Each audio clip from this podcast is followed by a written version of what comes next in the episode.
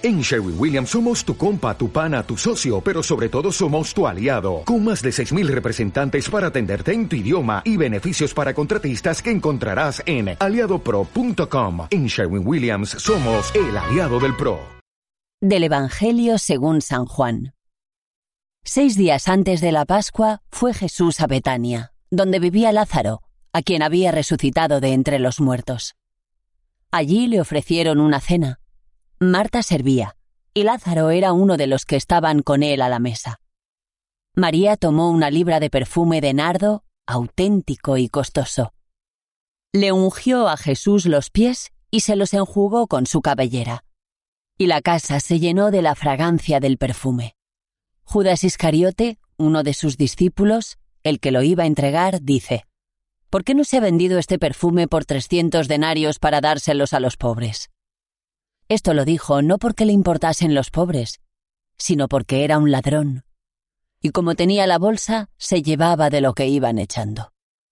Jesús dijo, Déjala. Lo tenía guardado para el día de mi sepultura, porque a los pobres los tenéis siempre con vosotros, pero a mí no siempre me tenéis. Una muchedumbre de judíos se enteró de que estaba allí y fueron no solo por Jesús, sino también para ver a Lázaro, al que había resucitado de entre los muertos.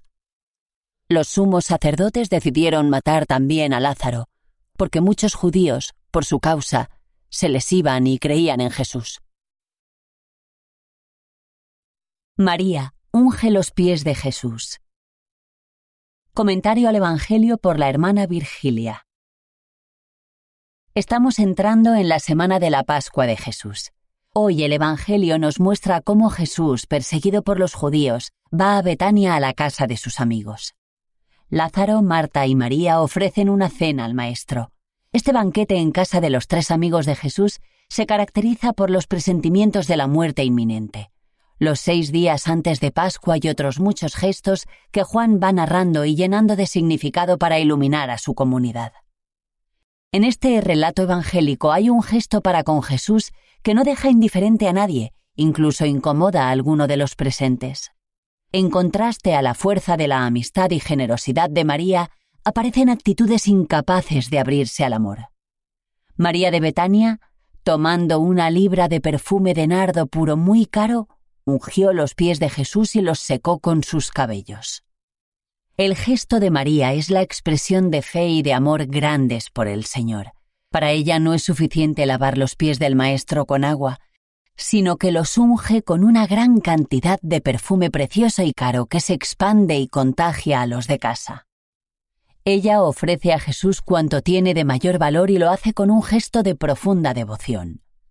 El amor no calcula, no mide, no repara en gastos, no pone barreras, sino que sabe donar con alegría.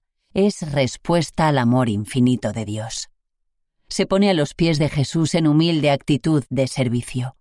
María ha aprendido la regla de oro que Jesús ha ido enseñando a su comunidad de discípulos. Es la del amor que sabe servir hasta el don de la vida. El gesto de María tiene diferentes lecturas.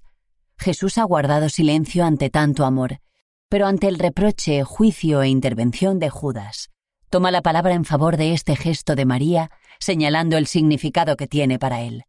Déjala, que lo guarde para el día de mi sepultura. Jesús subraya lo que María acaba de hacer. Él piensa ya en su muerte. Todo está cerca y María anticipa con su gesto el ritual y cuidados que los judíos realizan al cadáver al colocarlo en la sepultura. ¿Con qué podemos ungir hoy los pies de Jesús? ¿Qué gestos y acciones podemos entregarle? ¿Y a mi comunidad sé ofrecerle algo que aromatice toda la casa?